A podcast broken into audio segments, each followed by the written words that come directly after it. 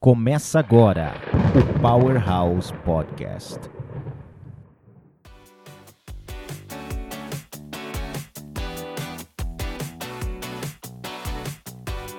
Olá para você que me escuta agora, seja bem-vindo a mais um episódio do Powerhouse Podcast. Eu sou Tomás Castilho, seu host, e comigo a co-host de sempre, Bruna Baldini. Tudo bom, Bruna? Tudo bem? Tudo bem com vocês? Como vocês estão? Tudo ótimo. E nós estamos com ele, que é um, além de crítico de cinema, ele também é um crítico político dos mais ferozes da internet, Rafael Bezerra. Tudo bom, Rafael? Bom dia, boa tarde, boa noite, meus amigos e minhas amigas do outro lado. E, sim, hoje vamos falar sobre política e vamos falar mal de todo mundo, sem exceção e sem preconceitos. E sem ideologia. É isso aí. É isso aí, cara. E sabe que eu tava pensando no seguinte, eu tava hoje, antes da gente começar, né, a pauta que foi construída, mas eu tava pensando em como, né, fazer uma bela história de que envolva política, né, e pensar num livro ou num roteiro de cinema para a política nacional, que já é, que seria uma grande sacada, né? Mas eu pensei em fazer coisas menos forçadas. É, mas eu não sei, eu vou dar uma sugestão aqui, vocês me falam se faz sentido ou não. Eu imaginei um político numa cidade do interior, onde ele pega uma, um, um, trator e ele tenta, de alguma maneira, destruir ali, entrar num, num quartel policial com o trator e ele leva dois tiros e sobrevive. Vocês acreditam que isso seja uma forçação de barra da minha parte ou faria, daria certo num roteiro assim? Olha, pensando, pensando, em, pensando em termos é. de Brasil, isso é completamente possível, não é mesmo? Não, mas, gente, uma pergunta: ele levou tiro de verdade ou foi bala de. de... Não, ou foi bala de. Foi tiro mesmo. Plástico. Foi tiro de verdade? Tiro. Sim. Então, Porra, eu não. Eu, eu acho que sim. Eu não li a, eu não li, não fui atrás dessa notícia para mim, né? O, o meu cérebro ele já meio que fritou um pouco antes ali, né? Na, na cena, nas cenas de ação que foram gravadas pelos celulares, né? É, e aí eu não fui atrás para saber, mas assim, de fato o cara recebeu dois tiros ali e, e, e foi pro hospital, sobrevive, seja de bala de borracha ou de tiro de verdade, mas enfim, isso é só mais um dos episódios que acontecem aqui na política brasileira. E o tema de hoje no Powerhouse Podcast é a ficcionalização da política. Você que está ouvindo provavelmente já viu já assistiu alguma série sobre política, né? Assistiu seu House of Cards aí um tempo atrás, quando era legal assistir House of Cards, assistiram outras coisas interessantes e a gente veio aqui para discutir sobre esse tema, né? Como é trazer o assunto política para a esfera do conteúdo, para a esfera do entretenimento. É... E é isso, né? Vamos começar por onde então, Bruna? Bom, é, eu queria justamente pegar esse gancho no que você falou que a política pode ser uma forma de entretenimento e realmente, né?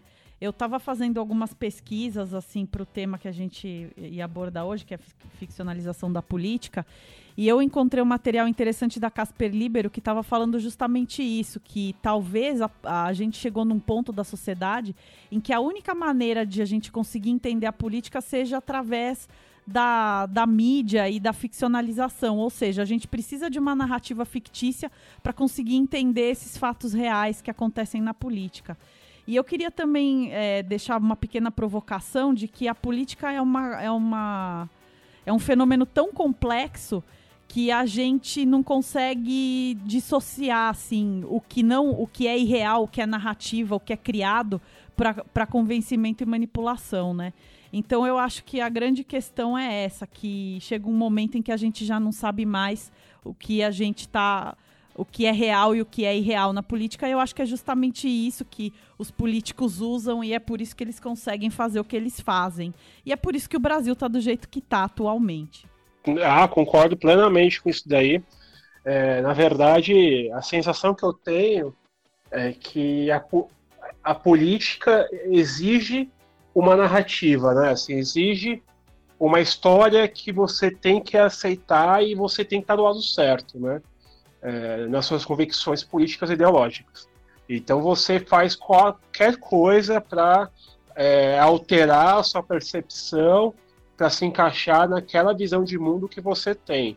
É, que aí até comentei de ideologia no começo, mas de forma brinca, de, brinca, de brincadeira, mas que é fato que todas as pessoas têm ideologias, têm modos de, vi, de ver a vida, e elas buscam é, confirmar essa, esse viés nas informações que ela vai na internet. Então, se uma coisa. Desculpa, na mídia. Se uma coisa está é, tá certa para ideologia dela, então é real. O que não é, é falso. Né? Então a gente acaba vivendo uma eterna simulação aí da realidade que não é de fato. Né? Então é uma eterna narrativa que a gente vive. Vocês acham que então a ficcionalização da política, as séries, os livros, enfim, tudo que a gente tem acesso, eles nos ajudam, ou, entre aspas, ajudam, né? Fomentam, seria melhor a palavra, é, as pessoas, a população a, a, a, fortalecerem mais essa linguagem de narrativas dicotômicas, né, de ter um bem contra o mal dentro do aspecto político, de o meu lado ser o certo, o lado dos outros ser errado. Você acha que, vocês acham que as, é, esses conteúdos ficcionais eles ajudam nessa construção e se na visão de vocês, se vocês acham que isso é prejudicial ou se na verdade não, isso faz parte do pensamento natural de política? Olha, eu acho eu vejo, eu vejo antes, de, antes da política entrar na ficcionalização é, de produtos puramente ficcionais, como séries, filmes e livros, né, romanceados, enfim, eu vejo muito a ação, é, essa ação de ficcionalização na mídia, né? Ou seja, nos jornais, nos telejornais, nos jornais impressos, enfim, na internet principalmente e tal. Então eu fico me perguntando que eu fico pensando, né? Isso me deixa um pouco, isso é uma inquietação minha que a nossa relação muitas vezes com a política se dá através da mídia. É, é difícil que é, ver, pelo menos aqui no Brasil, pelo menos né, pessoas da minha geração, enfim, é, irem procurar é, se envolver com política de outra forma, a não ser vendo notícias pela internet muitas vezes ou pelos jornais impressos e tal. E, e eu acho que a grande questão em relação a isso é que é, a gente está recebendo essas notícias por um intermediário que tem é, interesses e tem, é, e tem uma certa conveniência em conseguir coisas. Então, é, a gente fica muito vendido na mão desse quarto chamado quarto poder, né? Então eu acho que às vezes a mídia sim faz isso que você estava falando, Tomás, em meio que construir essa narrativa de eu e eles, como se a política pudesse ser tão reduzida e como se ela fosse assim um produto maniqueísta em que tivesse dois lados tão é, preto e branco, assim, tão é, opostos um ao outro, quando na verdade, né, a gente sabe que é um fenômeno muito mais complexo e que é, exige muito mais, muito mais coisas para que a gente possa analisar. Aí sim, depois desse, desse processo de passar pela mídia, entra nas, na, na ficcionalização como um produto. A gente não pode esquecer que esses produtos ficcionais, o objetivo deles quando eles são lançados por um serviço de streaming, por uma produtora de cinema, por uma editora, por seja lá quem for, o objetivo é que esses produtos vendam, né? Então eu acredito até que existe uma, um certo romanceamento de determinadas polêmicas, ou às vezes até a forma como algumas coisas são colocadas, para justamente estimular, engrandecer isso e fazer com que as pessoas comprem e, e tenham posicionamentos mais. É, mais extremos e que a, a discussão sempre cresça e isso sempre é, se retorne em vendas, né?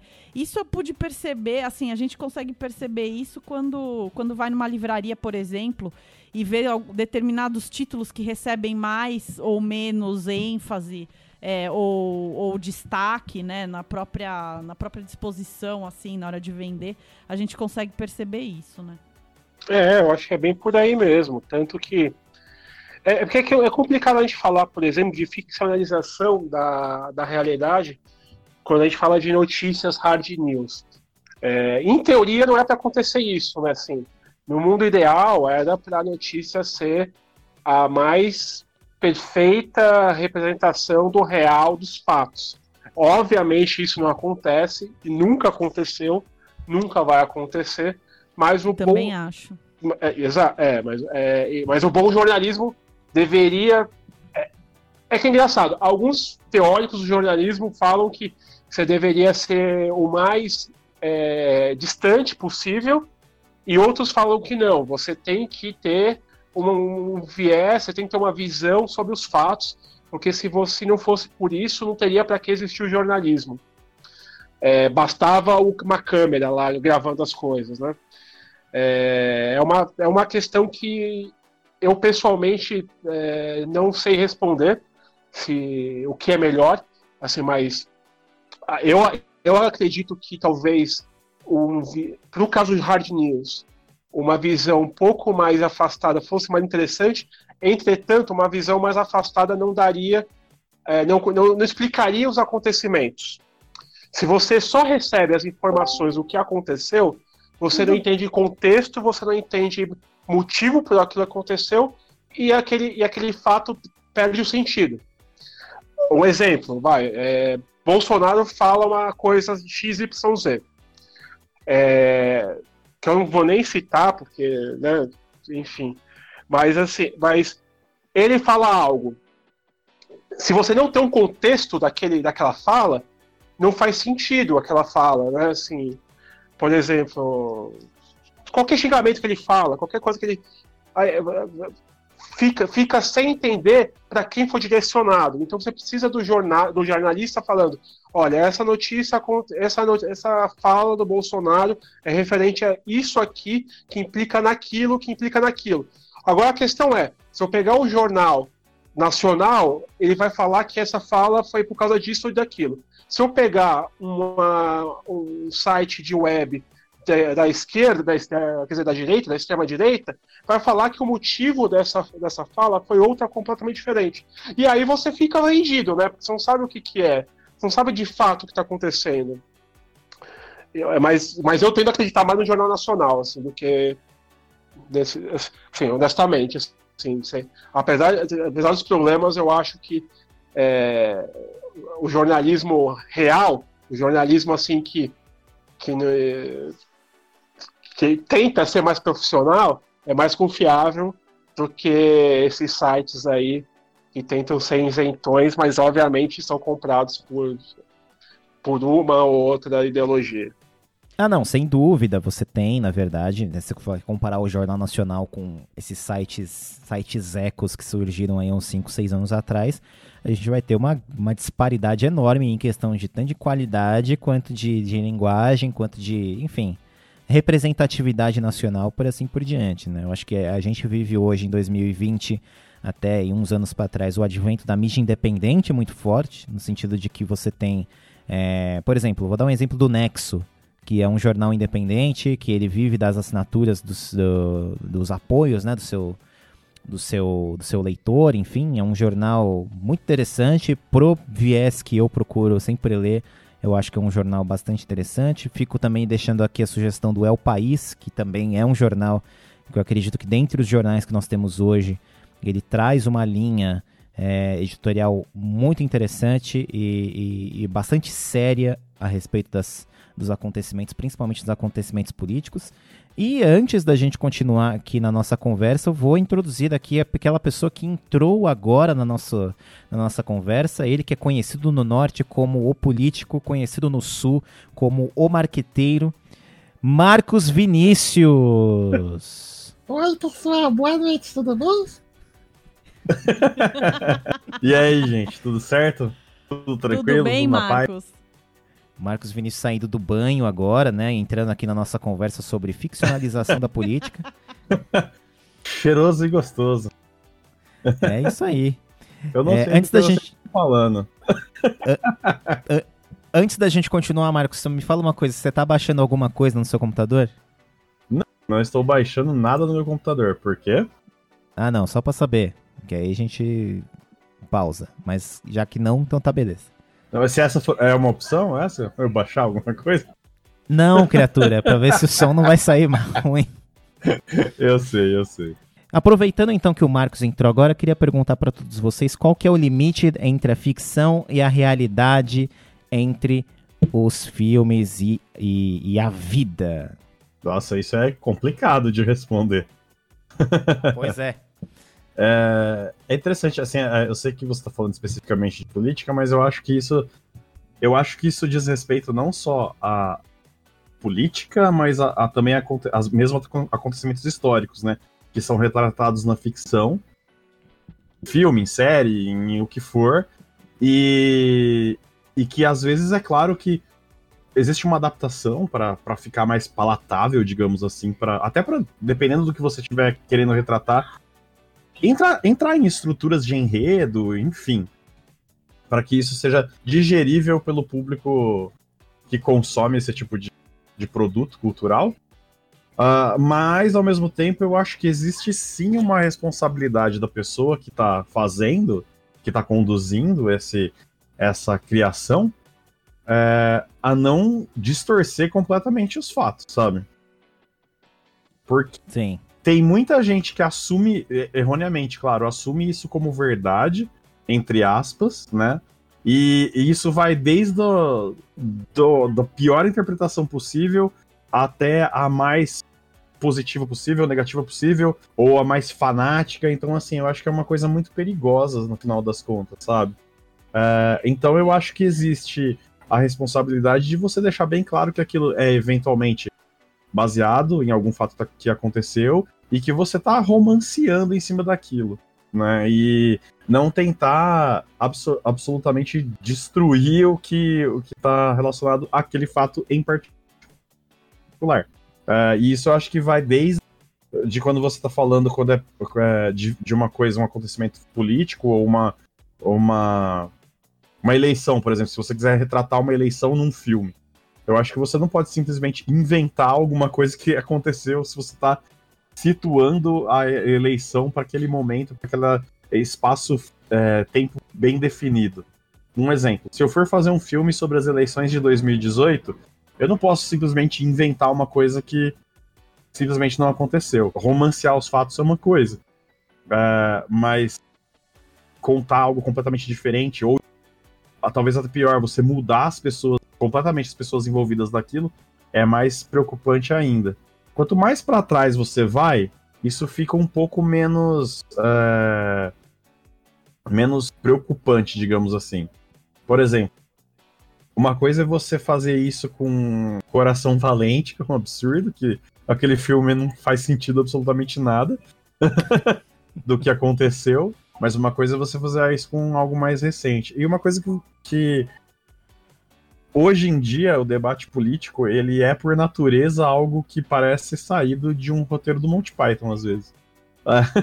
e isso não só no Brasil, eu acho. Eu acho que é no mundo inteiro.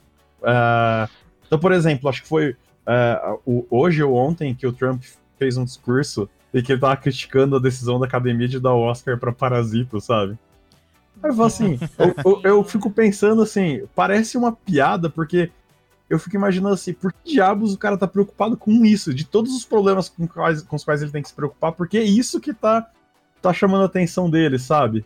É muito bizarro a maneira como se conduz as, as coisas no mundo hoje em dia. O mundo tá muito Sim. polarizado. É, você não pode ter o meio termo em nada. Ou você tem que ter uma decisão é, você obrigatoriamente tem que ter uma decisão sobre aquilo e necessariamente a sua decisão ela é polariz polarizada. Você não pode ser o cara que eventualmente considera que os dois lados podem ter é, argumentos válidos, sabe? Então, eu acho que a discussão em si ela tá meio complicada. Uh, eu não sei atrelar isso à, à ficção ou não. Eu não, eu não sei dizer se isso é um efeito do, desse consumo e dessa produção cada vez maior desse tipo de, de, de produto, né? Mas é, uma coisa que eu acho que eu tenho visto como positiva, que com todos os problemas que a gente está vendo dessa parte de polarização política, tem uma coisa, isso particularmente no Brasil, aí já para a realidade do Brasil. Se eu posso tirar uma única coisa positiva dos últimos processos eleitorais, por exemplo, que a gente teve no Brasil, é que está existindo um interesse maior das pessoas uh, de, de, de entender como é que são esses, como são esses processos, sabe? Nem sempre da maneira correta, muitas vezes de maneira bem trôpega que as pessoas se interessam por isso, de, é, com visões às vezes fanáticas de alguma coisa, muito polarizadas, mas pelo menos está um interesse, sabe? É menos passivo, digo, o consumo disso. E talvez o costume das pessoas de é, absorverem esse tipo de cultura, pode ter um, uma parcela de responsabilidade nessa, nesse movimento também. Então, eu não sei se isso é. é e aí eu não sei se isso de fato é uma coisa boa, considerando os resultados que nós temos aqui no Brasil. Né? E tem duas, dois pontos aí interessantes. A Bruna vai falar daqui a pouco também, que ela tem um, um Word aqui de umas cinco páginas aqui para ela, pra ela falar ainda. Olha o exagero. Mas aí eu vou. Eu só vou, vou levar dois pontos aí da, da sua resposta, Marcos. Que eu, o primeiro é, eu não sei se necessariamente isso é realmente bom, entendeu?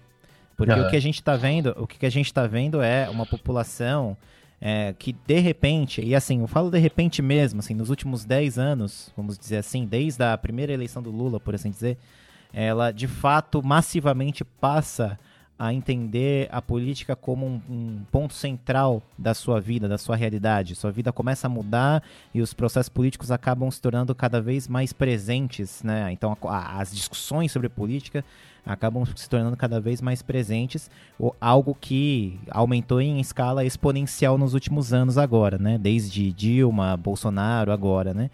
Mas, de qualquer maneira, a gente está falando de uma população que não necessariamente teve um, que seja tempo ou que seja de alguma maneira estruturada, uma maneira de criar um pensamento estruturado acerca da política. E é muito isso que você falou, no sentido de que as pessoas estão começando a se interessar, muitas vezes de maneira trôpega, mas isso acaba sendo até perigoso demais. É, no sentido que a gente dá vazão aí para uma série de pensamentos e coisas que necessariamente a gente já deveria ter superado como humanidade e ainda, a princípio, não superamos, né? Isso é verdade. É, é, se diga. me permite, é. Fala, pode falar, pode falar. Eu? É, cara, se me permite, é assim, é, há uns 10 anos atrás, numa Copa do Mundo aí X, eu tava pensando, pô, ia ser tão legal se o brasileiro se preocupasse com política assim como se preocupa com futebol. Parece que Deus ouviu meu pensamento e falou, tá aí, otário, agora as pessoas acham... agora as pessoas lidam com política igual lidam com futebol. Ou seja, meu time é X, Foda-se se ele jogou bem ou mal. O, lado, o juiz roubou se meu time não ganhou. É assim que, assim que o brasileiro está entendendo política hoje em dia. E, e é esse é. o problema, porque existiu essa, existe essa vontade do brasileiro querer participar do ambiente político, mas ele não entende nada. Então ele é um torcedor. Ele literalmente pegou aquela camisa do Brasil e acha que é assim que funciona a política. Ah, isso é que, é verdade. Não, não é? Então, assim, Falta, falta agora, assim, que bom que temos desejo de participar da política, agora falta entender como funciona a política. Sim. E assim, eu acredito que esse purgatório de quatro anos que a gente está tendo agora vai servir para isso, né? Vai, servir para as vai ser para as é. pessoas entenderem que. Ah, ó, oh, é. Rafael chamando os bots aqui para. Não, e o pior é que assim, agora que eu tô bêbado, agora o bicho vai pegar. Eita, nós. Fala, Bruna. Então, eu, eu tenho, eu queria falar duas coisas. É, eu achei interessante isso que vocês falaram é, nas duas falas, né, do Marcos e do Rafael, que existe o interesse, ainda que de uma forma trôpega, né? E, e, na verdade as pessoas elas se comportam como torcedores. Eu associo muito esses dois, esses dois fatos ao seguinte: é, depois que várias instituições do governo, políticos, partidos é, começaram a ter uma presença maior na internet, que as pessoas puderam opinar mais e, e, disseminar conteúdo, compartilhar coisas voltadas à política na internet, eu acho que começou isso que vocês falaram.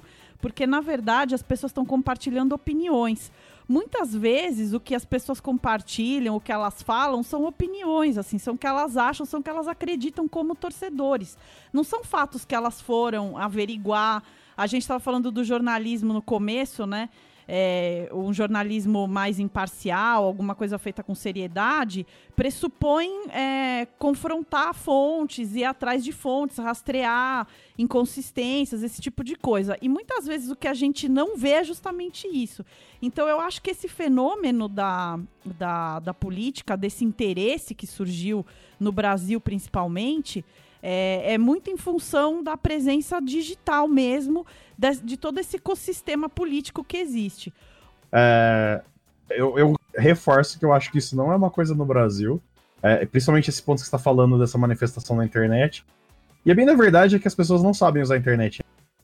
uh, elas não, não entenderam para que, que serve a internet. Então ela, a internet é um receptáculo de porcaria. Tem muita coisa boa na internet? Tem, lógico. Só que as pessoas ainda não sabem filtrar, sabe? Eu acho que esse que é o, a esmagadora maioria da, das pessoas não sabe fazer.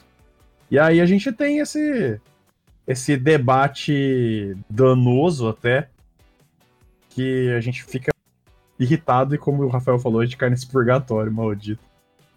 É, a, a outra coisa que eu, que eu ia falar é que a, a realidade, às vezes, ela é muito dura, né?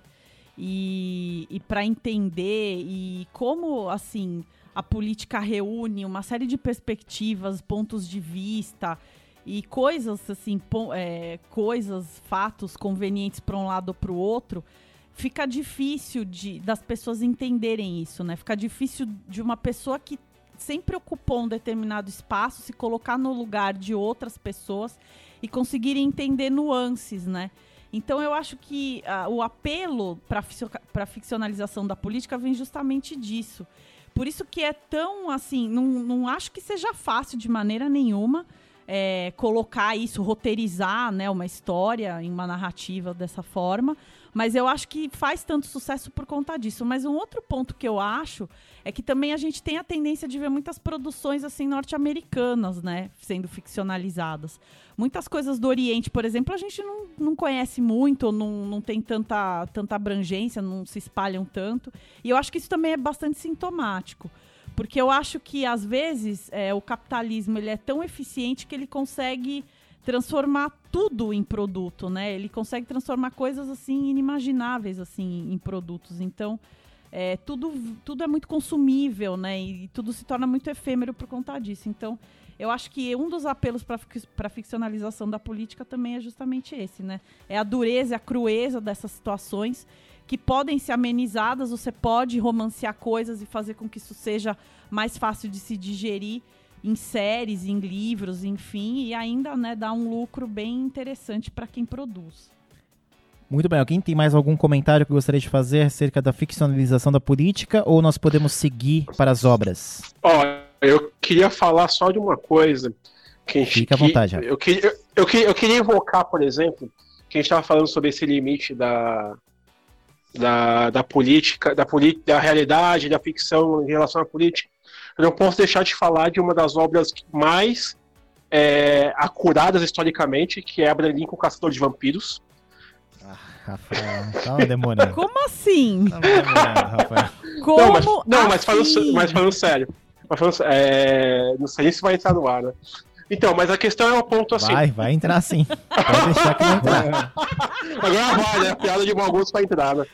Não, que, é que eu ia falar assim, que na verdade, é, obviamente a, a ficção não consegue com, com, é, abraçar toda a realidade, né? Então haverá sim pontos de vista e haverá sim é, fixa, vai haver algumas conveniências para mudar a história. Eu me lembro muito daquele seriado que não tem nada a ver com política, mas que fala sobre transformar a realidade em ficção. É o Band of Brothers. E Band of Brothers é uma série que tenta resgatar o mais fielmente possível o que aconteceu na Segunda Guerra. E, e, no, e, é, e ele é tão fiel que no final de cada episódio tem entrevistas com é, ex-soldados que estavam em loco e falando assim, é, realmente isso aconteceu desse jeito, desse jeito. É... Mas óbvio, mas assim, no, não dá pra ser. de cada episódio aparece. É, no comecinho, né? E, são, os, e são os velhinhos que é, é, são os soldados que estão sendo retratados na. Exato. É bem legal. E aí, exa é, e aí assim, estão tentando buscar o mais próximo da realidade. Mas é, obviamente jamais será o real, jamais será o que aconteceu de fato. É, nem se tivesse uma câmera lá, seria exatamente, iria captar exatamente o sentido. Ah, então a mesma coisa acontece com política, né? Assim, é, é, é, obviamente, por exemplo, se a gente pegar uma, um documentário sobre as eleições do Trump, dependendo do lado que você está puxando, assim, se for para o lado dos democratas, se for para o lado dos republicanos, haverá um viés, haverá, não digo mentiras, mas haverá, assim, vão, vão ignorar alguns fatos e vão dar mais ênfase a outros fatos. entendeu? Aham. É, e aí eu não sei se a gente vai entrar no próximo tema, por exemplo, sobre o- os dois documentários aí que, que mexeram com o Brasil, né? Que foi o, o Democracia em, Ver- Em vertigem. em Vertigem e o Não Vai Ter Golpe, né, do MBL, que são dois documentários que tecnicamente falam exatamente do mesmo assunto, né? Pegam o mesmo recorte temporal, mas têm visões completamente antagônicas, né? É, eu acho. É é aquilo que eu tava falando no começo. Eu acho que é, quando a gente tá falando. Não é nem de documentário, a gente tá falando de filme, de série mesmo. Que é realmente ficcionalizar aquilo, é ter essa responsabilidade. Ou você vai pra algo que é completamente diferente, ou se você quiser retratar alguma coisa que efetivamente aconteceu, tem um mínimo de respeito. Acho que Band of Brothers é um bom exemplo, um exemplo positivo. É, de que os caras, embora eles tivessem. Não, não, nunca se meteu ou teve a responsabilidade ou a vontade de ser algo documental. Foi feito na forma de série, romanceado, tudo isso. Mas existiu a vontade, me parece, dos produtores de tentar efetivamente retratar uma coisa muito. do que efetivamente aconteceu, que os caras passaram e tal. E tem até uma parte. Eu não lembro qual episódio, eu achei. Eu gostei, gosto muito dessa série. Tem um episódio que eu não vou me lembrar qual é, alguns do meio, que, como você falou, aparecem esses velhinhos, antes de começar o episódio, eles vão falando. E o que é legal é que, assim, você só fica sabendo quem é quem no final. Você nunca sabe qual soldado, qual velhinho é qual soldado, exatamente. Vai entendendo que são eles, mas você não sabe qual é qual. Ah, e tem um episódio que um deles fala assim: é engraçado, porque a gente tem uma. e isso eu acho que pode ser um bom exemplo de que é essa ficcionalização da história. né? O cara fala assim: a gente tem uma. uma é, quase automático da gente, a gente tem um pressuposto e tem essa vontade de demonizar muito o soldado alemão. E, e o que a gente via na guerra é que o soldado alemão era soldado que nem a gente, sabe? Era o cara que se meteu por uma num- num- numa situação desgraçada por uma decisão que ele não tomou. É, e eu já vi várias pessoas falando isso, aí sim, inclusive em documentários, que assim, na, nessa situação da Primeira e Segunda Guerra, os soldados eles só é, entravam em combate para defender os amigos, sabe? Eles estavam cagando pro, tipo, pro país. Porque eles criavam um vínculo tão forte de irmandade que eles sentiam a vontade de se proteger. Isso para eles era muito mais importante. E eles entendiam, eles, os próprios soldados da, da, dos aliados, eles entendiam que os soldados alemães era exatamente a mesma coisa. Eles não eram, tipo, todos os soldados alemães são nazistas, sabe? Era uma parada meio que assim. Acho isso muito interessante. É muito interessante mesmo. E assim, essa é uma série que foi produzida no timing perfeito, porque toda aquela galera já morreu, né? Nossa, é verdade, né? Ah, mas eu acho que foi feito exatamente por isso, né, meu? Eu acho que teve uma pesquisa pra saber que batalhão tá todo mundo vivo ainda, entendeu? Ah, sim. É. É verdade. Ver- Realmente. Eu tenho um box dessa, dessa série que vem numa lata, assim, e tem todos os episódios, cada, cada episódio é um DVD, e vem um, um DVD a mais que é um documentário sobre os próprios soldados. É bem interessante também. Aliás, aliás, vai fazer. é, O ano que vem vai fazer 20 anos de Band of Brothers, gente. Uau! Nossa, meu Deus do céu. Caramba, hein? E é, quem, quem for assistir vai notar uma estética muito parecida com a do Resgate do Soldado Ryan, mas não é à toa, porque quem produziu essa série foi o Spielberg e o Tom Hanks. Ah, sim, é verdade.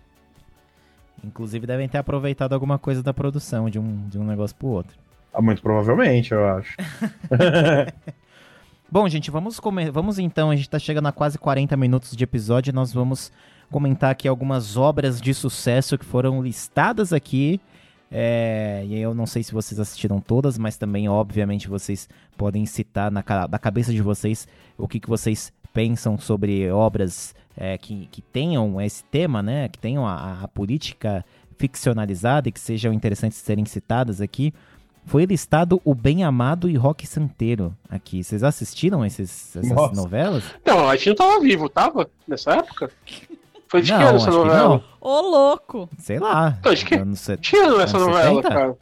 Rock Bem Santeiro Amado é antigo. anos 80, Bem Amado é né? bem antigo. Mas teve filme, Rock teve Santeiro, refilmagem do, Deixa eu- do não sei, cara. Deixa eu ver de quando Rock que é. Santeiro, primeiro episódio é do dia 24 de junho de 85. Eu já era vivo, mas eu tinha meses de idade. E o Como, Bem como é que é? Amado. é Não, eu acho que eu de era. 85. E o Bem Amado é de 73. Não, aí 73, obviamente, aí eu não tinha nem. Né? Mas teve refilmagem do Bem Não, Amado. nem pensa, não existia nem resquícios meus aí de DNA. Ah, mas a gente não acabou nem assistindo também, né? Você assistiu, Bruno, Não. alguma dessas obras? O Rock Santeiro eu assisti.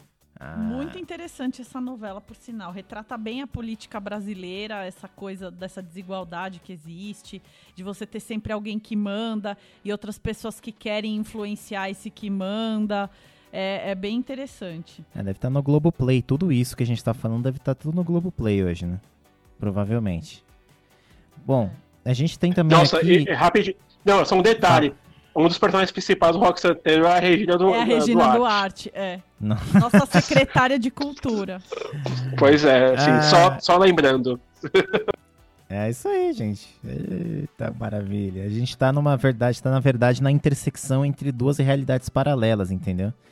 Que elas estão se chocando e algumas coisas estão sendo substituídas ou destruídas e tal, então a gente tá quase se tornando uma, uma amálgama de, de várias realidades, né? Então várias coisas bizarras acontecem, assim. Pode ser mesmo. Então, é- É verdade. Bom, a gente também tem, obviamente, House of Cards, acho que nós né, que assistimos House of, House of Cards, que basicamente é uma ficcionalização da política que em um determinado momento concorreu com a realidade brasileira e a realidade brasileira perseverou, ganhou, Passou tanto, uma rasteira tanto na ganhou- House, em House of Cards. tanto ganhou que a, a carreira do, do Kevin Spacey foi desgraçada depois disso. Nossa. É óbvio que por outros motivos muito mais sérios, mas de qualquer maneira o Brasil conseguiu destruir o House of Cards, tanto que o final é péssimo, assim, é, é para mim era a minha Copa do Mundo, os caras estragaram o House of Cards. A gente tem a gente tem o House of Cards dos pobres, que é o Designated Survivor, é, que é com o Kiefer Sutherland. Caralho, sério? Eu pensei que, essa, que essa série era meio zoeira. Meio zoeira não, meio de ação, essa Designer Survivor aí, sei lá o que que é. A, a, sé- a- a Designated Survivor, ela tinha dois arcos diferentes, né? Que tem o do presidente mesmo, que é o, o, o- o Jack Bauer, e que é um Mas de cara ação que tá nessa lá. série. É. Ela aí não é, viu? Na verdade, ela é mais política Ele é do o que ação. presidente. Não, É, tem, acontece- tem que ser o presidente a- porradeiro, né? Mas aí, Não, que mas tipo- acontece o seguinte. Não, é tipo. Independence Day, tá ligado? Ele é um cara. A história começa o seguinte: ele é tipo um secretário de habitações. É um cara da, de dentro da burocracia dos Estados Unidos lá, que tá o trabalho dele tranquilo, e de repente o Capitólio e metade dos políticos dos Estados Unidos morrem lá num atentado terrorista. E aí sobrou ele na linha de sucessão para se tornar o presidente. Então ele é a história dele como presidente tentando reconstruir a, a máquina política mas ela é uma série muito levinha, né? Ela é uma série, essas, essas séries de 20 episódios pra TV aberta, assim. Então ela não é uma série que você fala, nossa, olha só que intrincado esse roteiro. Então tem muitos episódios procedurais, né? Que é aquele episódiozinho da semana. E ela é centrada em dois arcos, né? Que você tem o arco dele como presidente e você tem o arco da CIA, que aí tem uma personagem lá que é porradeira, tal, porradeira entre aspas, né? Porque tem umas porradarias também, entre aspas, no episódio, né? Mas nada né, do outro mundo. É... E é isso, né? E a série teve três temporadas e acabou, né? O Foi que, me, o que me parece com Designated Survivor é o seguinte: eles tinham um cenário lá de House of Cards, que deve ter custado, né, uma grana. E aí eles pensaram assim: não, a gente não pode abrir mão e jogar fora agora que não vai ter mais série, a gente precisa reaproveitar. De alguma maneira, me parece que quiseram reaproveitar É, o cenário. O que que acontece é o seguinte, isso, isso eu olhei, olha como eu sou pesquisador de série, hein? Agora vocês vão ver a cuidade. Curadoria. Aqui é curadoria. Powerhouse é curadoria, Aqui é- sim. Aqui é curadoria. Eh, Quando a série ela pertencia a um canal de TV dos Estados Unidos, acho que era a NBC, se eu não me engano. É, você tinha lá o cenário da Casa Branca tal, e não sei o quê. E aí ela foi adquirida pela Netflix para fazer mais uma temporada. É, se você olhar as primeiras temporadas, os sofás do Salão Oval são diferentes dos sofás da, do House of Cards. E na terceira temporada são iguais. Ó, ó, ó Olha o aí. aproveitamento aí. Olha aí, aproveito, aproveitamento de cenário. Né? Isso foi uma decisão inteligente. Vamos aproveitar o cenário já tá montado. Kevin Space foi pra puta que eu pariu. Vamos ter que usar esse cenário que a gente já pagou milhões. Traz essa série pra cá e a gente faz mais uma temporada. Obviamente não deu certo porque eu e mais cinco pessoas assistimos.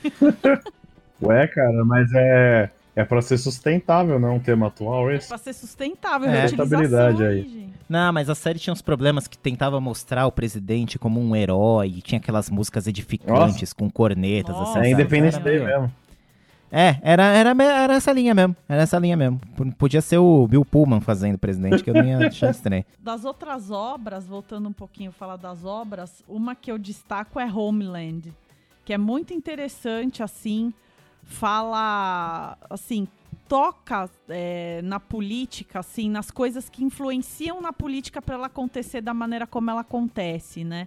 Em que pilares que ela se apoia para justificar certas decisões que são tomadas. E, e assim, na verdade, o que motiva são interesses muito escusos de, ambas, de ambos os lados. Então, é, quando a gente percebe a manipula como a manipulação é retratada em Homeland, a gente até se assusta um pouco, né?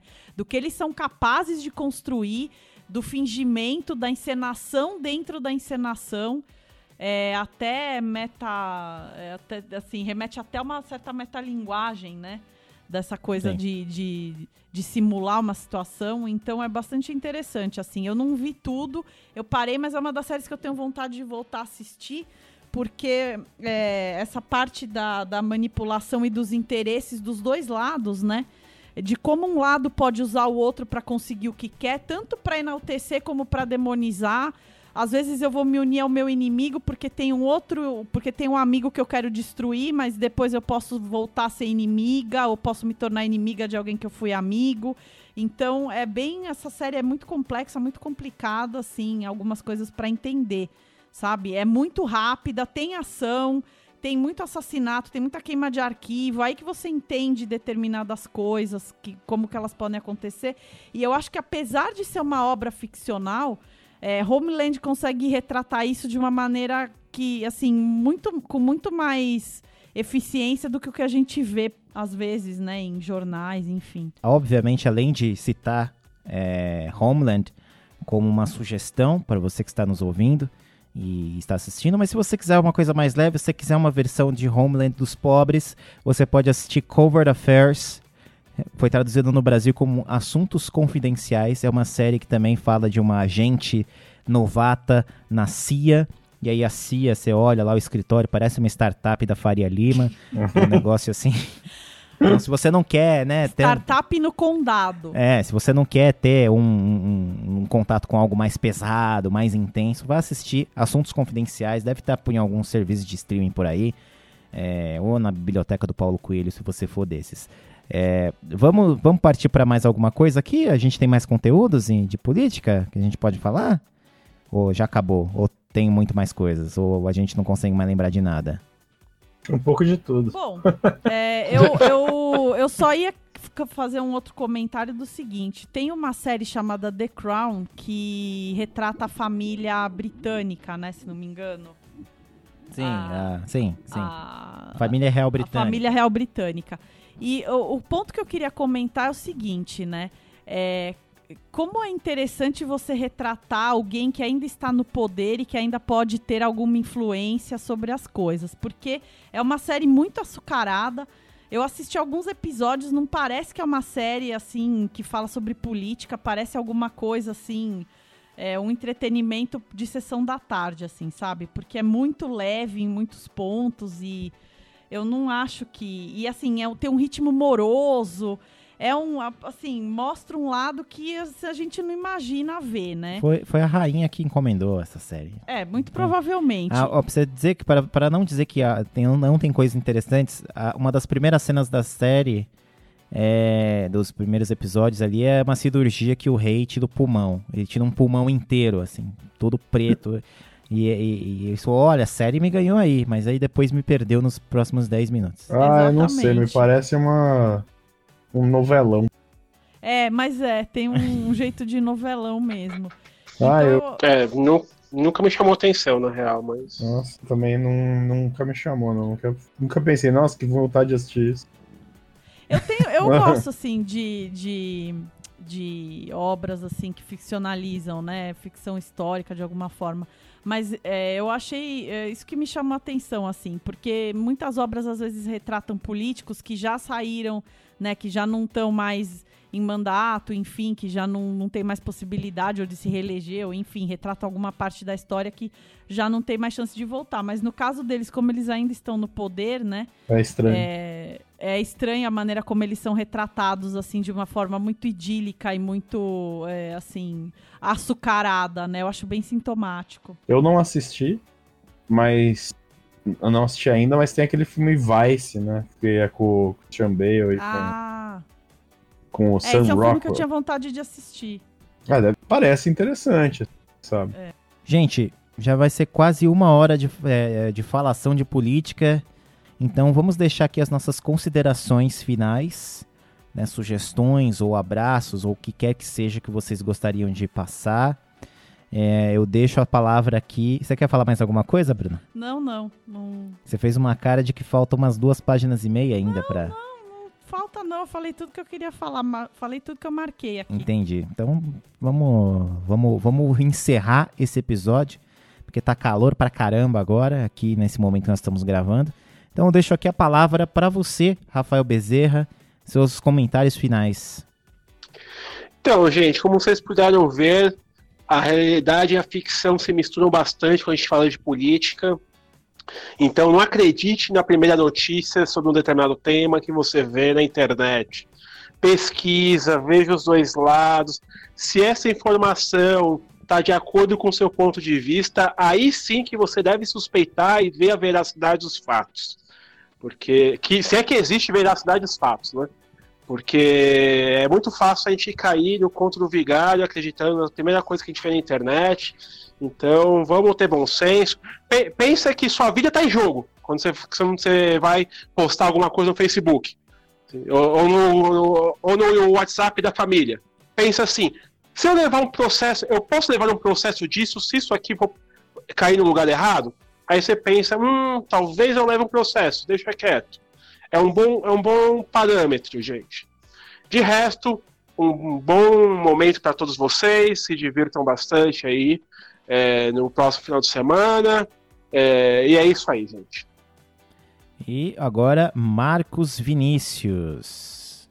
É, eu acho que, como o Rafael falou, é verdade. Acho que ah, vai atrás de uma fonte fidedigna quando você escuta alguma coisa, porque é, existe a ficção oficial que as pessoas fazem, são os filmes, são as séries, são produções aí de, de estúdios cinematográficos ou televisivos, e tem a ficção que é da cabeça das pessoas, né?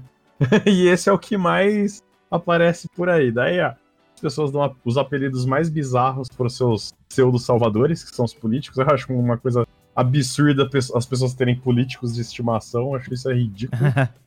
É, mas é, acho que a gente pode. Tem muita coisa que dá para se aproveitar.